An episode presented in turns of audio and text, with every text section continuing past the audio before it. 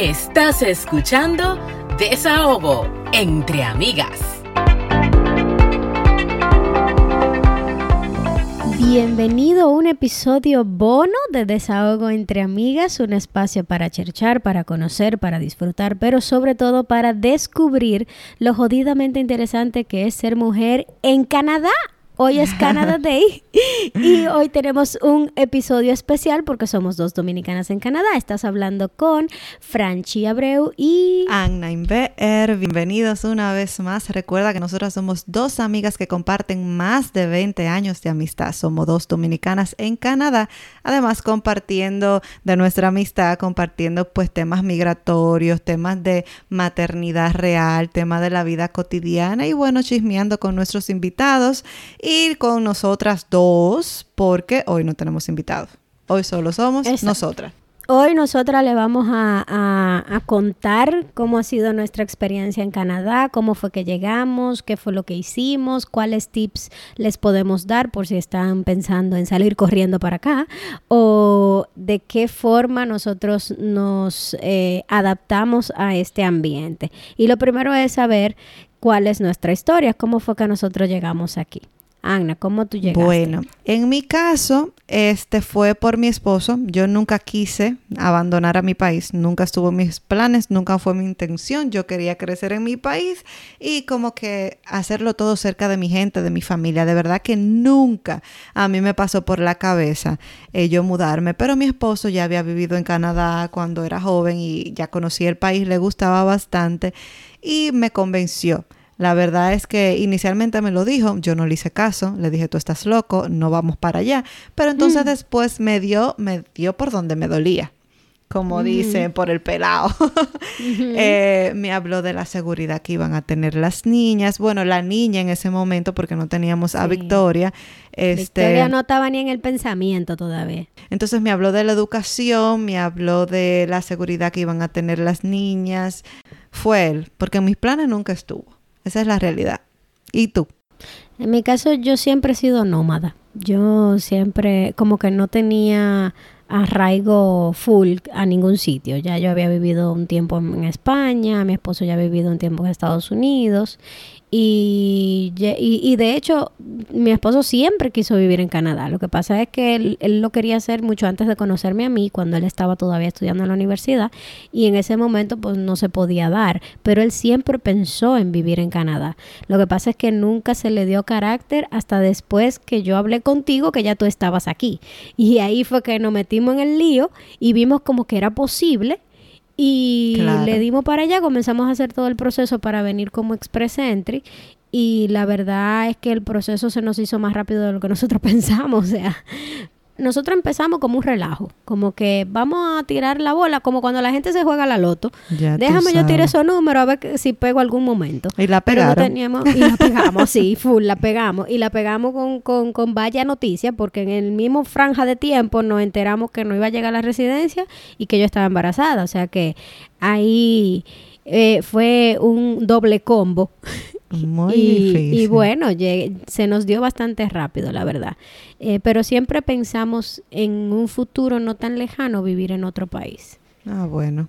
Muy bien, ese, ese realmente no fue mi caso, pero aquí estamos, me convencieron. Exacto, así ¿Y qué fue el primer dato de Canadá que, que te llegó a la cabeza cuando te, te, hablaban de Canadá, antes de tú comenzar a investigar? ¿Qué te digo? Quisiera de verdad contarte de que yo sabía muchísimas cosas sobre Canadá, pero no es cierto. Para mí Canadá era un país X.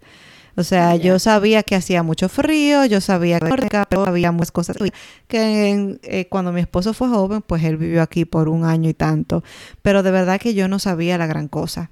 Si te digo que sabía algo, te mentiría más allá del frío. Ya.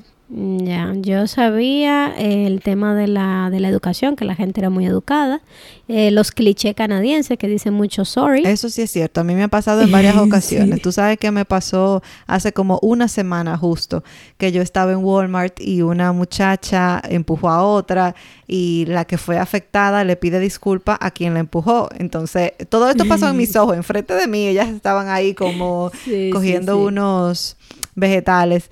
Y entonces la que le empujó le dijo, no me pidas disculpas porque fui yo que te lo hice, discúlpame tú a mí. Y la otra le dijo, ay, es que yo soy canadiense. Y como que eso se explotaron de la risa, eso se fue abajo, hasta yo me reí. Y yo no, pero la verdad que eso es un caso, es de verdad. Sí, sí. Y que hasta los clichés canadienses son positivos, porque son gente muy amable, muy como muy sana y súper educada, la verdad que sí. ¿Qué fue lo que a ti más te gustó cuando tú llegaste? ¿Tú llegaste que en, en verano? Yo llegué a final de verano, principio de otoño. Ah, eh, como madre, una de las cosas que más me gustó fue el hecho de que aquí no se paga colegio. Este, nosotros en República Dominicana dejábamos la mitad del colegio, no solo la mensualidad, los libros, los cuadernos, los uniformes, que hay que tenerle 70 mil uniformes, 70 mil libros, qué sé yo cuánto y todo esto. Y bueno, aquí nosotros no pagamos absolutamente nada, nada. Yo recuerdo que la niña fue a la escuela, este y me dieron todo, los libros, ellos allá te prestan las computadoras o te prestan los iPads, incluso la agenda, que la agenda es como el típico cuaderno que nosotras en los colegios de allá usamos para anotar, a ella se la dan, una agenda para que anote sus cosas diarias. Bueno, solamente con este pedacito ya tú estás haciendo que muchas madres que dejan el salario entero estén buscando cómo aplicar para venir. Ay, Dios mío, o sea, una cosa impresionante. También me gustó mucho que no solamente, aunque fue chocante en la primera semana de la niña, yo recuerdo que ella llegó llorando a la casa, pero me gustó mucho el hecho de que no solamente aprenden inglés, porque aquí se enseña, obviamente es el, el idioma principal, se enseña en inglés, sino que también le dan una hora de francés diario. Eso a mí me fascinó. Pero yo recuerdo que la primera, el primer día la niña vino frustrada porque no entendía mucho. Entonces le estaban tratando de explicar matemática y ella no entendió. Entonces al otro día le dieron francés y yo recuerdo que ella llegó frustrada y llorando a mi casa. Ella tenía... Ay, Jesús. Como demasiado. Ay, Jesús, la pobre. Sí, cuando uno llega con niños en edad escolar, eh, es un poco complicada la adaptación dependiendo de qué grado estén los niños. Eh, pero aquí yo tengo entendido que le dan como una clase de adaptación, ¿no? Como asignado para la segunda lengua. Entonces, ese profesor te va ayudando en tu transición y te explica las cosas más al paso, si las materias donde tú tengas más problemas, ese profesor te asiste, entre otras cosas, hasta que el profesor ve que el niño se desarrolla totalmente hablando en inglés y entonces ya como que te suelta. Sí, tengo entendido también que en, la, en Quebec, que ya es la comunidad francesa, ahí tienen unas, es como un curso, un precurso, es como un curso de adaptación, así mismo, es algo así que le llaman, que los niños, dependiendo de en qué grado están, primero pasan por ese curso donde le dan el francés básico, le enseñan cómo... Ah, bueno, fíjate que nosotros llegamos a Toronto y no, a, a nosotros no nos dieron eso. Sí, el, la ah, profesora o, el profesor o la profesora que asiste a los niños. Sí, ellos dan primero como una clase, se le llama, yo creo que socialización o algo así, porque así ponen varios niños que tengan la misma, el mismo tema, que acaban de llegar, que tienen otro idioma como idioma principal, y entonces ellos les van enseñando cómo, cómo funciona la escuela. Y una vez que ellos entienden y van entendiendo el idioma, pues lo van pasando al curso normal. Oh, pero muy bien. ¿Y a ti qué fue lo que más te sorprendió? Cuéntame.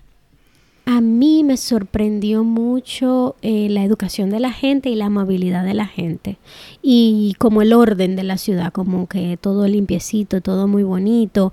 Y, y qué te digo, como que eso a mí me chocó mucho porque yo he vivido eh, en Europa y he viajado mucho a Estados Unidos y en, otros países y nunca me había dado tan fuerte el tema de la educación de la gente. Eh, a nosotros nos pasó en Downtown que mi esposo y yo estábamos haciendo diligencia y estábamos como como locos perdidos, que no sabíamos a dónde era que estábamos y queríamos salir a comer a algún sitio.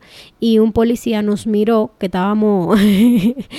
por el limbo, por allá, súper rurales. Ah, sí, sí, sí, que estábamos con, con, con todas las hojas. Ay, Jesús, míralo a ellos. Déjame, déjame yo hacer un favor. Exacto, entonces él nos preguntó que qué necesitábamos y nosotros que queremos ver a dónde comer y no sabemos, no sabemos a dónde ir. Y el hombre no solamente nos apuntó a dónde ir, él nos llevó a un food court y nos recomendó un restaurante. O sea, ese policía no tiene que hacer eso.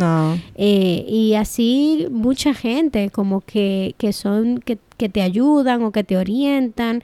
Eh, aún así tú no lo estás pidiendo. Ellos te miran y, y de una vez como que tratan de ayudar. Y es algo que, que impresiona. Sí, a mí me ha pasado. Hay gente, a mí me pasó eso una vez yo buscando, porque cuando yo llegué aquí yo tomé tres meses eh, de inglés. Yo recuerdo que de 12 a 3 de la tarde todos los días.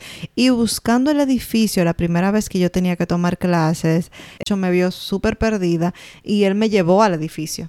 Entonces son cosas como que tú no tienes que hacer eso, pero la gente simplemente quiere ayudar. Sí, o sea, hay de todo en todas las ciudades, pero eso fue algo que, que, me, que me llamó mucho la atención. Sí, pero hay algo que siempre como que reina. Y en este caso sí es la amabilidad. Sí, definitivamente. ¿Y qué fue lo más difícil para ti? Mira, lo más difícil para mí, independientemente de extrañar a mis amistades y a mi familia, que ha sido lo más duro en toda esta jornada, fue el hecho de ser ama de casa, porque yo...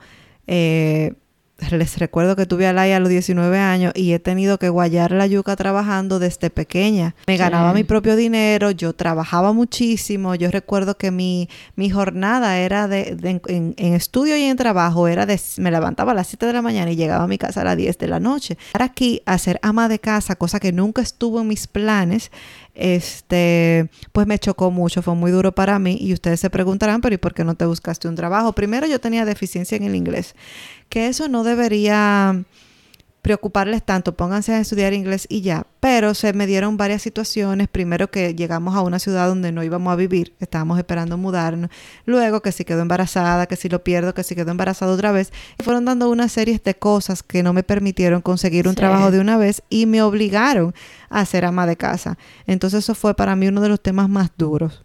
¿Y para ti? Para mí, bueno, fueron tantas cosas difíciles que aquí podemos quedarnos tres días. Ay, no, no se ríe, pero sí, tú, pasaste un poquito. Es que lo mío fue particular, porque como yo llegué embarazada y llegué con casi cinco meses de embarazo, em, eh, fueron dos cambios a la vez. Un cambio de país y un cambio de ser yo a ser dos. Sí. Entonces, eh, para mí lo más duro fue vivir la maternidad en el extranjero, o sea, vivir en la maternidad en un país que no es el mío, en el que yo no estoy acostumbrada, porque tenía que hacer las cosas doble. Eh, y hay muchas cosas por las que yo me tenía que preocupar, que cualquier recién llegado no necesariamente tiene que preocuparse. Que si, por ejemplo, yo llegar y de una vez ver cómo voy a atenderme, cómo van a atenderme el embarazo, porque el, em, el seguro que viene por default cuando uno es residente se activa los a los tres meses de haber llegado. Y a los tres meses ya yo iba a tener ocho meses. Entonces, eh, por suerte, tú quedaste embarazada. Justo, junto conmigo. Fue planeado, señores, no fue planeado. Yo recuerdo que eh, Franchi me dijo, estoy embarazada. Y yo, ah, mira qué bien. Yo a las dos semanas vengo y le digo, yo también. Y fue como que, oh my God, this is the best thing ever. Ya lo sabes, las dos embarazadas. Entonces, el hecho de que tú estabas embarazada me ayudó muchísimo porque tú buscabas información que me ayudara a mí antes de llegar. Entonces, ahí fue que yo di con los centros de midwives o centros de parteras. Que aquí eh, en Canadá, estos centros que trabajan con el embarazo de bajo riesgo eh, están eh, destinados a atenderte, no importa si tú tengas o no tengas seguro, si tú, sin importar tu estatus legal en el país, ellas tienen que atenderte. Lo único que ellas no, eh, que no puede salir gratis es el parto en un hospital porque el hospital tiene una carísima. Vamos a estar claro que eh, incluso si ellas te recetan una sonografía o cualquier estudio, ellas tienen una hoja que permite que tú te puedas hacer ese estudio en cualquier lugar y no te cobren. O sea que es una atención buenísima. Son es un personal súper calificado y, y es gratis. O sea que cualquier persona que se le da la la situación que se me dio a mí, que le llega a la residencia estando embarazada, pues entonces pueden venir tranquilamente. Que ojo, en República Dominicana, eh, no importa que tú tengas un seguro biónico, si no es internacional antes de tu estar embarazada, eh, tú no puedes conseguir un, seguro internacional que te cubra el embarazo, porque el embarazo ya lo toman como una condición preexistente. Entonces, eh, no te va a cubrir ningún estudio ni nada que tenga que ver con el embarazo, porque créanme que mi esposo y yo hicimos la tarea. Exacto, hasta que te salga el seguro y ahí tú decides si tú quieres buscar un ginecólogo o lo que sea. Yo me quedé con, mis, con las midwives y me fue genial. O sea, yo nunca necesité asistencia de un ginecólogo. O sea, mi recomendación es que mis amigas es eh, opten por la opción de midwife porque la midwife no solamente te acompaña en tu tema de, de, embarazo, de que si necesitas una medicina, de que si te das náusea, del tema de parir, te acompaña también psicológicamente y esa parte es muy importante. Sumamente. Bueno, yo me iba a volver loca casi. porque eh, fue bien duro. Y también me dio lo que te pasó a ti con el tema de ser ama de casa. O sea, eh, como eh, los planes a mí se me cambiaron completamente, porque yo estaba pensando, cuando ya aplicamos, que ya las cosas estaban avanzando, yo dije, bueno, vamos a llegar los dos, vamos a buscar trabajo los dos como dos locos y, y vamos a vivir en un cuartico mientras tanto y toda la cosa, pero definitivamente como llegué embarazada ya ese plan cambió completamente, ya yo no podía buscar trabajo ni nada, porque imagínate con cinco meses de embarazo que yo voy a hacer. Eh, entonces, eh, el ser ama de casa sin yo tener la experiencia, porque yo no hacía ni un huevo frito. Y, y, de repente aprender a cocinar, aprender a limpiar en condiciones climáticas que no estoy acostumbrada, a lidiar con nieve, a lidiar con cambios de temperatura. Y al mismo tiempo cuidar la niña. Y encima cuidar la niña y sola en un país nuevo, definitivamente fue muy difícil. El primer año para mí fue durísimo.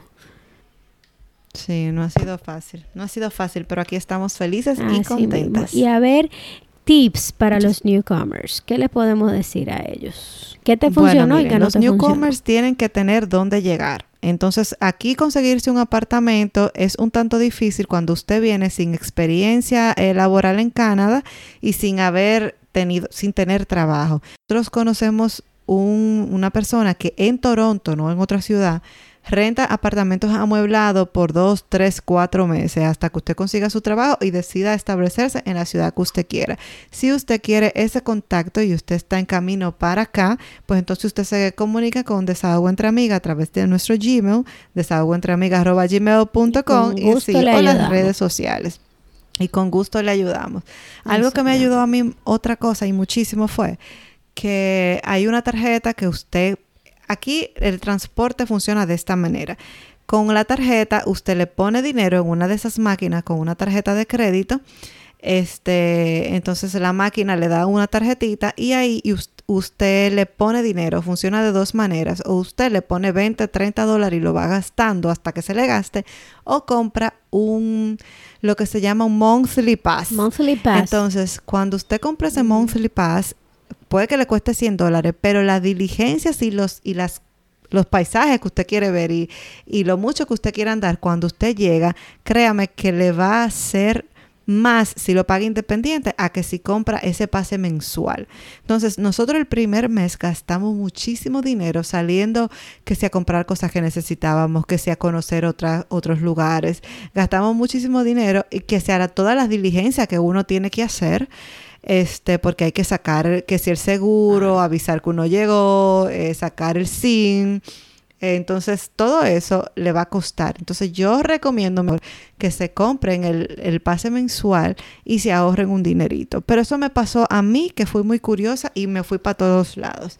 Si usted no es de eso, que ojo, eso es, eso es recomendable, porque ojo, cuando tú estás que acabas de llegar y que estás buscando trabajo que todavía no tienes nada, es la mejor, el mejor momento para tú ponerte a, a a conocer, claro, si el presupuesto te lo permite, porque ya una vez tú empiezas a trabajar, ya tú tienes que empezar a hacer un récord laboral y tú tienes que estar full dedicado a tu trabajo y ya tú no vas a tener ese tiempo de, irte a explorar. Claro, y de hecho, ese monthly pass que usted compra es lo que muchos aquí de monthly pass que lo que hace es darte los rides o las vueltas, ya voy, ya vengo, ilimitada a tener que pagar 3.50 dólares por cada vez que usted se monte en la guagua.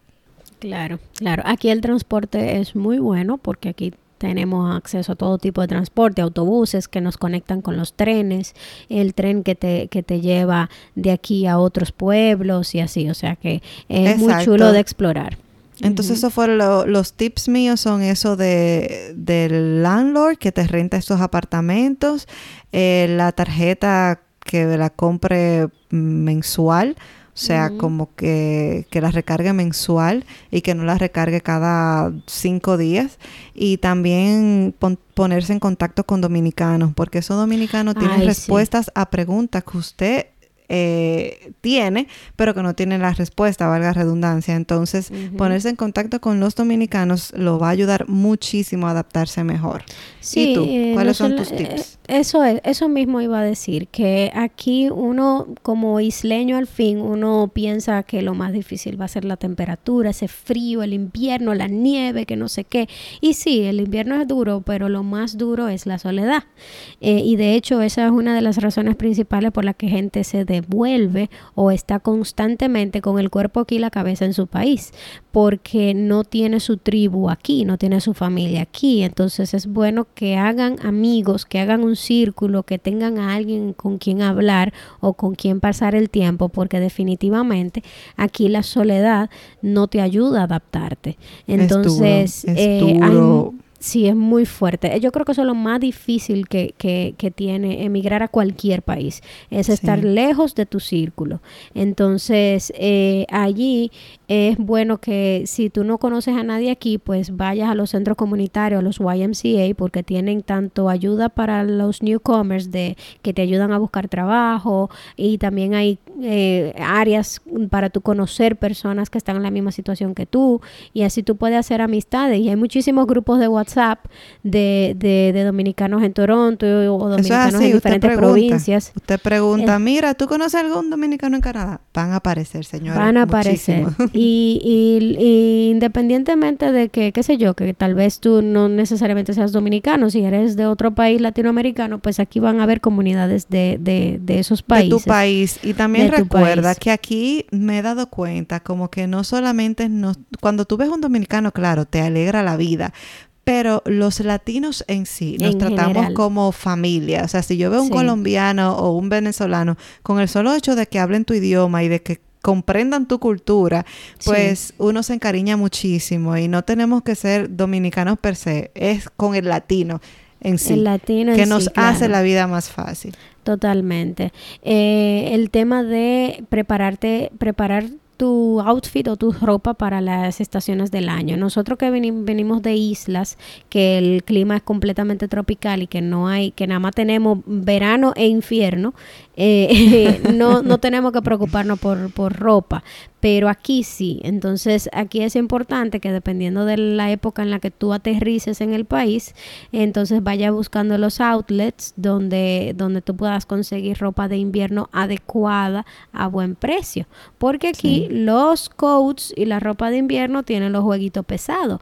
Y es una inversión que no puedes dejar de hacer porque si no te vas a convertir en una paleta. Eso, es así. Eh, porque aquí el invierno es bien. Es importante que sepan que sí es cierto de que los coats son caros, pero también es cierto de que hay muchísimas marcas reconocidas, una de ellas de North Faith, que tienen outlet, entonces usted se puede conseguir un buen abrigo a mitad de precio. Este, vayas a los outlets, que son tiendas que venden más económicas, y no vaya a la tienda principal, porque ahí, o sea, si, si un abrigo le va a costar 600, en los outlets le puede costar 200, pero que no va a tener el abrigo del año, sino de, de dos o tres años pasados, pero que igual son preciosísimos y lo más importante, cubren igual que lo que usted quiere es, ah, que y otra cosa, usual, sí, es muy importante que el, tema de la cobertura, tiene que cubrirte bastante bien. Y eh, la otra cosa que, se, que, para, que no quiero que se me olvide es el tema del carrito de supermercado. Cuando uno llega, uno usualmente viene a pie, uno no se compra vehículo de una vez. Entonces, a veces hay que ir al supermercado y hay que ir a pie. si uno deja todos los chelitos ahí? Bueno, hay casos y hay cosas. Entonces, lo, lo, importante es que si tú te vas a trasladar en transporte público para ir al supermercado o lo que sea, hay unos carritos que son como unas canastas con rueditas, que ahí tú, eh, eso es una buena son como Una, bolsa, eh, como una funda grande con cuatro rueditas. Una bolsa grandota de tela. abajo y un manguito para que tú lo agarres. Eh, porque déjeme decirle que moverse con todas esas fundas, porque ir al supermercado, yo recuerdo una vez que yo cogí hasta dos guaguas para ir al supermercado y una persona me dijo, pero ¿cómo madre. tú hiciste eso? Tú estás loca. Y me mandó a otro supermercado, pero son cosas de principiante que uno no sabe. Entonces ese carrito, mi amor, te salva. Eh, tú resuelves la Te- vida. oye, te resuelve salva, la vida. te y salva. señores, eh, la primera mudanza que uno hace, o sea, cuando uno se muda por primera vez a un sitio sin muebles, que uno tiene que comprar todo de cero, eh, Dolorama es tu mejor amigo. Siempre doloraba. Eso es Siempre una- Dolorama. Dolorama, exacto. Es, es como en Estados Unidos los 99 Store.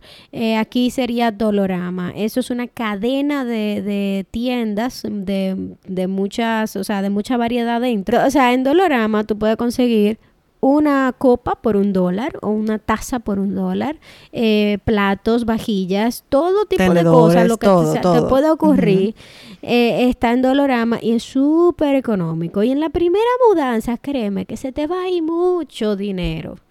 Eh, y aquí eh, hay que cambiar el chip de los muebles costosos como yo, que me encantaba tener mi casa como Ikea. Dije como Ikea, no, como Pinterest, con todos mis muebles súper chulos. Gracias. Eh, pero todos aquí tus to- adornos que se podían pegar en la pared. Ay, es que yo puedo taladrar en esa pared y poner lo que se me dé mi gana. Pues, señores, hay que bajarle un 2 porque aquí Mm. las paredes son Un de posquito. papel. Eh, Gracias. Y tú no puedes clavar en donde se te dé tu gana y poner el cuadro que se te da tu gana del peso que se te da tu gana. No, lindo. Eh, eh, no, esto, eso no es así. Hay que buscarle la Hay vuelta. que buscarle la vuelta. Y los muebles vienen todos tipo IKEA, que hay que armarlos. Por chulo que sea, hay que armarlos y te lo llevan a tu casa, a menos que tú tengas una camioneta y lo arme ahí. Pero eh, no, aquí todo hay que armarlo. El- los- la cantidad de desecho de caja y funda y cosas en las primeras mudanzas es abismal. Por suerte que aquí la, la basura está clasificada. Pero, pero sí, es bien, bien interesante ese proceso porque es completamente nuevo. Ya tú sabes. Definitivamente, sobre todo cuando tú te mudas embarazada, que no puedes cargar nada. Gracias. Y te toca dormir en un colchón de aire por 15 días con la barriga allá. Eh, no se lo recomiendo a mucha gente. Pero Qué difícil. bueno, la pregunta del siglo es, si vuelves a viajar en el tiempo y te ves a ti en el pasado, ¿tú volverías a tomar la decisión de venir? Claro que sí. Mira, te voy a decir, la, la, lo más importante es la seguridad. Sea, yo puedo dormir tranquila. Yo puedo dejar que mi hija se vaya sola a la escuela sin pensar que me, que me la van a matar o a secuestrar o bueno. Eh, quizás suene un poco dramática, pero es la verdad. No estoy diciendo que en mi país, donde quiera matan, donde quieran atracan, pero se ve muy a menudo y una madre de una niña, o sea, tiene que estar tranquila al momento de que sus hijos salgan, pero no solamente a la escuela, es a un montón de lugares. Entonces, eso. Segundo, la calidad de vida. O sea, señores, la calidad de vida no tiene precio. Aquí, es donde quiera que tú mires, eh, hay cosas bonitas, hay un, un parque precioso, un parque bien cuidado. eh, los supermercados también tienen cosas de muy buena calidad. Claro, eso lo podemos conseguir allá. Eso de los supermercados quizá no es tan esencial. Pero la calidad de vida al momento de que tú quieras viajar, hasta eso se te da, se te da más fácil. Eh, no sé, como todo, yo, yo no creo que yo me devolvería. ¿Tú te devolverías? Dime la verdad. Si tú supieras que yo duré un año haciéndome esa pregunta. Eh, yo duré un año entero haciéndome esa pregunta. Y yo, porque yo me pregunté muchas veces, ¿y de verdad yo me mudé de un... Porque, ¿qué pasa? Mi mudanza no fue por necesidad ni por hambre. Eh, fue porque yo tenía mi carro, tenía mi trabajo, tenía mi casa, no, no, no, es, no era que estaba muy incómoda en mi país, pero venir aquí y, y, estar sola con una bebé recién nacida, haciendo oficios de ama de casa, que no es precisamente el trabajo que yo estaba buscando, eh, yo duré un año preguntándomelo, como que y esto vale la pena, y esto vale la pena, y esto vale la pena. Y, y, y, cuando tuve toda esa nieve caer, el menos 20, y tú sigues pensando, y esto vale la pena. Pero al final del día, ya después que yo pasé ese año tan complicado, yo creo que, que tomé la decisión correcta. Claro, ya tú disfrutas las cuatro estaciones. exacto, ya estoy eh, eh, cosechando lo que yo sembré. Eh, como que sí, es muy difícil la adaptación, sí es difícil estar lejos de tu familia, pero hay otras cosas que valen la pena el cambio. tú sacrificas unas cosas por otras. Eso es así. lo que más pese, como nosotras siempre decimos. ¿Cómo? Lo que más pese, como nosotras siempre decimos. Uno se queda con lo que más pese. Definitivamente eh, aquí yo estoy tranquila de que mi hija va a tener una educación de calidad, de que mi hija va a tener una buena, o sea, un buen alrededor, de que yo no voy a tener miedo de que le pase nada. Eh, de hasta el tema de la salud, que aunque aquí la salud es súper complicada porque está institucionalizada, aún así el servicio existe y existe de calidad si tú pasas por los canales adecuados y yo sé que cualquier cosa que mi niña necesite ya lo va a tener. Pero eh, Franchi, hasta los niños aquí son mucho más sanos, o sea, mi hija como que está eh, creciendo, yo a veces le digo avívate porque es que yo era tan tiguera con 11 años. O sea, el tigueraje era yo tú buscabas tigueraje en el diccionario y salía Anna Danesha Inver Guzmán. Ahí está mi nombre entero. Pero es hasta eso. Pero eso aquí no, es como más tranquila. A veces estamos hablando de un tema que para ella es awkward o incómodo. Y ella me dice, yo tengo 11. Yo primero, o sea, tranquilízate. sí, bájale Segundo, ya yo estaba enamorada a esa edad. Pero eso es un, es un tema cultural y bueno, el tigueraje allá es como otro nivel. Exacto, es eso, que yo sé que ella va a estar en un ambiente sano, que aquí hay cosas que tú aprendes a apreciar, que quizá tú no lo tienes en cuenta en, en, los países en los que uno vive. Pero, por ejemplo, el hecho de que tú te vas caminando a cruzar un parque, que tú agarras una bicicleta y te puedes ir a, a bicicletear en una calle que es para eso. El hecho de que tú puedes planificar unas vacaciones eh, eh, y, estar tranquilo de que no le va a pasar nada a tu casa, em, que nadie se te va a meter en tu casa, que tú puedes dejar la puerta de la, de la casa abierta, se te puede te olvidar el, seguro y no pasa nada. Eh, como que el tema de la seguridad para nosotros es muy importante porque en nuestro país no lo tenemos. Y otra cosa que también eh, me da mucha tranquilidad es que yo pago mis impuestos con, con mucha paz, porque yo sé que se me está devolviendo en esa calidad de vida que yo tengo tenga. A mí también me pasaron cosas extraordinarias que yo me tuve que operar la columna. Eh, eh, eh, todo en un mismo año, gracias. pero sí, o sea, a mí me dio una situación que yo hasta la coticé en mi país para que tener la ayuda de mi familia con la niña y estar con la niña operada, pero en mi país es imposible costearlo. Y aquí yo pagué 10 dólares de parqueo. Gracias. Sí, tú sabes que ahora que tú mencionas eso, me acuerdas que tenemos que decirle a los, tienen que como que reiniciar su cerebro, claro, y decir, bueno, esto es un nuevo comienzo.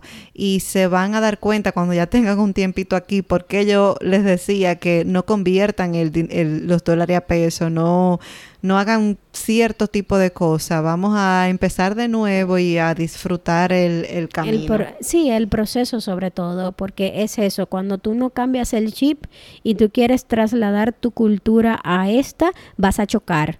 Uno tiene que llegar con un lienzo en blanco, como que sí, en mi país esto es así, pero aquí esto es asá. Y aquí fue que yo vine y aquí es que me tengo que adaptar. Entonces, eso va a ayudar mucho a que uno se adapte más fácil. Miri, ¿qué te parece si hacemos algo como chulo? Vamos a hablar de algunas cosas eh, fun fact de Canadá. Cosas, mm, fun facts de Canadá. Sí, yo sé que, yo sé que porque como tú eres media eh, fanática de este tipo de cosas, yo sé que tú tienes dos o tres por ahí. Bueno, en Canadá se inventaron el peanut butter. Uh, good to know, qué bueno. Que le gusta a todo el mundo. Bueno, Bueno, no los alérgicos, pero anyway. Sí, eh, que aquí eh, llegan más de un millón de cartas de Santa Claus al Polo Norte de Canadá. Eh, ¿Qué más? Son tantas cosas. Eh, eh, tiene el, el, el área de patinaje sobre hielo más largo del mundo, que está en Ah, Winnipeg. ya. Aquí se registran las temperaturas más frías del mundo también. Increíble. Y, eh, y aquí también eh, hay áreas de Canadá que tiene la gravedad más eh, bajita que en el resto del planeta. ¿Y qué significa eso? Que pesamos menos. Vámonos para allá. Bueno, yo o no sé. pesamos más. No, no, no sé cuál de las dos. Seguro en esa área yo tengo que pesar como 100 libras. Este es un país multicultural. Eh, tiene muchos idiomas, muchos dialectos que la gente trae consigo y le pasa a sus familiares. Ah, ¿tú sabías que Superman eh, lo crearon aquí? Ah, no, no sabía. Sí, eh, el co-creador de Superman es un canadiense llamado Joe Shuster. Él creó Superman junto con Jerry Siegel, algo así. Oh, pero muy interesante. Y a nosotros que nos gusta tanto el béisbol, el guante de béisbol fue inventado aquí en Canadá en el 1883. Ah, y el básquetbol se inventó aquí. Ah, bueno, eso no me lo sabía. Ajá. Qué chulo que tú me estés enseñando estas cosas. ya lo sabe. Entonces, nada, nosotros, a pesar de que somos muy orgullosas de, de venir de Dominicana, de, de nuestro idioma, de nuestra cultura, Claro, nosotros amamos nuestro eh, país, nuestra cultura, nuestra comida, nuestra gente, todo, todo. lo amamos, eh, pero aún así eh, hemos llegado a Canadá y, y hemos hecho a Canadá nuestro hogar y también tenemos que rendirle, digamos que el, el, eh, la el celebración. homenaje, el amor, el claro homenaje, que sí. porque definitivamente nos han recibido con mucho cariño. Yo nunca he sentido ningún tipo de discriminación en este país Nada. y lo he sentido en otros países que hablan español. Al contrario, yo recuerdo que yo llegué aquí con problemas de inglés y la gente trataba de buscarme la vuelta porque están acostumbrados y nunca me sentí así como denigrada ni nada. Pero mira, hemos llegado al final, así que vamos a desahogarnos. ¿Qué tú me Ay, tienes sí. para hoy? Porque que esto, aunque sea un bonus, esto no es desahogo entre amigas, sino un desahogo. Ah, claro, claro, los desahogos tienen que estar ahí. ¿Cómo te, qué desahogo, Dios mío, señores? Yo he hablado muy bien del sistema de salud de Canadá, porque de verdad a mí me ha tratado muy bien. Pero, como aquí es diferente, eh, el triaje de- de prioridad en las emergencias eh, son muy fuertes. O sea, a menos que tú estés muerto, eh, inconsciente, sin poder respirar, prepárate para esperar cuatro o cinco horas de espera. ¿Tú sabes por qué ellos, ellos hacen eso? Porque un doctor me lo dijo. Bueno, pero un doctor como que mi amigo, no un doctor que trabajaba en algún sitio que yo fui. Ellos hacen eso porque ellos quieren enseñar a las personas que hay emergencias que no son emergencias y que pueden esperar y que usted tiene que ir a su doctor familiar. Ahora, yo le voy a dar un tip. Si usted no quiere durar 3, 5 horas ahí en los centros de emergencia, vaya a los centros de urgencias que son diferentes. Y Bueno. créame que me lo van a agradecer, porque yo he ido a emergencia muriéndome con un virus o una bacteria, qué sé yo, para que me den, eh, ¿cómo se llama? Eh, antibióticos y no te dan nada ni matado. Ah, ojo, no te dan esa antibióticos ni Eso- matado. Eso es otra cosa. Nosotros estamos acostumbrados que uno se automedica fácilmente y en cualquier farmacia tú compras de todo. O sea, Cualquier tiene que ser una cosa súper, súper extraña que necesite una receta. Aquí todo necesita una receta. Absolutamente todo necesita una receta. Eh, aquí los centros de emergencia están horrible, horrible, horrible. Eh, y eh, te digo que me, que me aconsejaron una vez que si me pasa algo de que yo me caigo, me rompo algo, a la niña se cae, se le, se le pasa algo, llama al 911. Que es más fácil que, que te atienda. Y entonces, ándame, cuéntame tu, tu desahogo de hoy. Tú sabes que yo creo que el desahogo que voy a decir también tiene que ser tu desahogo. Voy a aprovechar que estamos hablando de Canadá para decir como que las cositas que no son tan chulas. Sí, El tema licencia. licencia. Sí, tema licencia, de Eh, conseguir no- la licencia no- del carro. Yo no quiero ni... ni Desahógate, dale, yo, No, yo es te lo presto. No, es que, es que esto- eso, eso, es- eso no es de Dios. Lo que pasa es que también como dominicanos nosotros no sabemos manejar porque nosotros no sabemos, no tenemos reglas. Digamos que allá las multas son aleatorias, eh, los semáforos son sugerencias, las direccionales son opcionales. Entonces aquí las reglas son sumamente rígidas y son muchas. No es nada más el tema de y no sé qué. Y cuando tú vas a hacer un examen para, para que te den tu licencia, pues entonces son más exagerados como quiera. Entonces, como que, bueno, yo me quemé dos veces para tener una licencia. Ya Y duré saben. muchos meses. Y hacer una cita para tener Sí. un espacio para tú hacer, para tú sacar esa licencia, eso es como sacarte la lotería. Mira, primero que cuando uno llega aquí, a uno se lo dicen. El tema licencia, eso es un problema, eso tú no la vas a sacar, que no sé qué, no sé cuánto. Entonces te meten ese miedo en la cabeza. Ya lo sabes. Segundo, que está el tema del tiempo que tú dura para adquirir esa cita, que en todo ese tiempo tú estás pensando en eso, en que te vas a quemar, en que lo vas a hacer mal, etcétera, etcétera. Y entonces encima, cuando llega por fin el momento que tú tienes un mes o dos meses esperando, pues vas con los nervios por todas las emociones que has vivido sufriendo, has venido sufriendo todo ese tiempo. Claro. Entonces, eso es así. Aquí hay muchos stop, muchas, muchas señales que nosotros allá no seguimos, como bien Franchi dijo, eh, y que sí están en la República Dominicana, porque después que yo aprendí a manejar cómo se ve, cómo se maneja aquí, o conducir, este, y voy a la República Dominicana, señores, yo quiero que tú sepas que yo veo los stops donde quiera. O sea, que sí existen. Lo que pasa es que uno no está acostumbrado a seguirla y ver un stop para nosotras es como ver una esquina cualquiera que uno no le presta atención. Claro. Entonces, eh, y aquí también hay reglas en cada ciudad, como que cuando tú vas a Downtown Toronto, entonces tú ves letreros que te dice, bueno, aquí solo puedes doblar a la izquierda tales días a tales horas, que son cosas que también son muy particulares que uno, Sí, para parquearse. sí, Te para puedes parquearse. parquear eh, de lunes a viernes de 7 de la mañana a 9 de la noche o de 9 de la noche a 7 de la mañana. Durante el día no te parques. Y ni decirte de las otras provincias, porque por ejemplo aquí eh, con el semáforo rojo tú puedes doblar a la derecha si tienes precaución y haces un- una parada, pero en, en la ciudad de, de Montreal tú no lo puedes hacer. Tú, aunque esté rojo, Ah, tú no puedes ya. doblar a la derecha. Como que hay reglas que son particulares Sí. también. Pero tú sabes que me gusta, que son muy explícitos. Ah, eso sí. Si tú prestas atención, te vas a dar cuenta, porque aquí, por ejemplo, en la provincia de Ontario, donde no se puede doblar a la derecha, te lo dice. Te lo dice. No doble a la derecha eh, si no está en verde, por ejemplo. Exacto. Y esas son de las cositas. Eh, otra cosa podría ser eso de que los doctores no son muy asequibles al momento de tú necesitar uno. Eh, si te estás Claro. muriendo no te van a dejar morir, pero por cualquier cosita no puedes ir. La mano de obra es cara para, para lo que nosotros estamos acostumbrados. Ahora yo Sí. apoyo que sean cara porque cada quien suda el trabajo de su frente. Y bueno, eh, tú sabes que yo también, ya independientemente del tema de Canadá, voy a tener que pedir excusa a los escuchas ¿Por qué? ¿Qué pasó? a estas personas que oyen. ¿Te acuerdas de las bandas elásticas? Ajá. Aparecieron. Yo la no. encontré. No.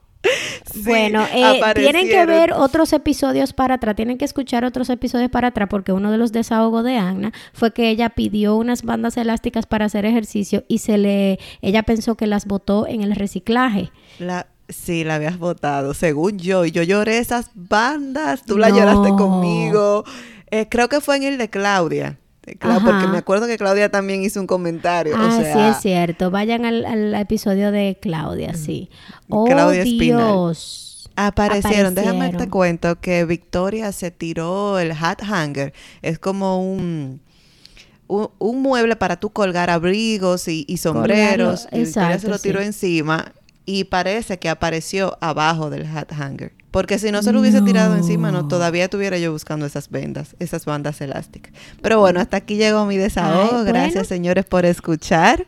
Espero que les haya gustado Sí. nuestro episodio bonus. Si tienen alguna pregunta sobre. Canadá, déjenos saber. Ya lo sabes, si tienen preguntas, comentarios, eh, boches, correcciones, si vives aquí o si estás planificando venir para, para Canadá, puedes escribirnos que nosotros con gusto te podemos eh, ayudar en lo que nosotros tengamos eh, a la mano.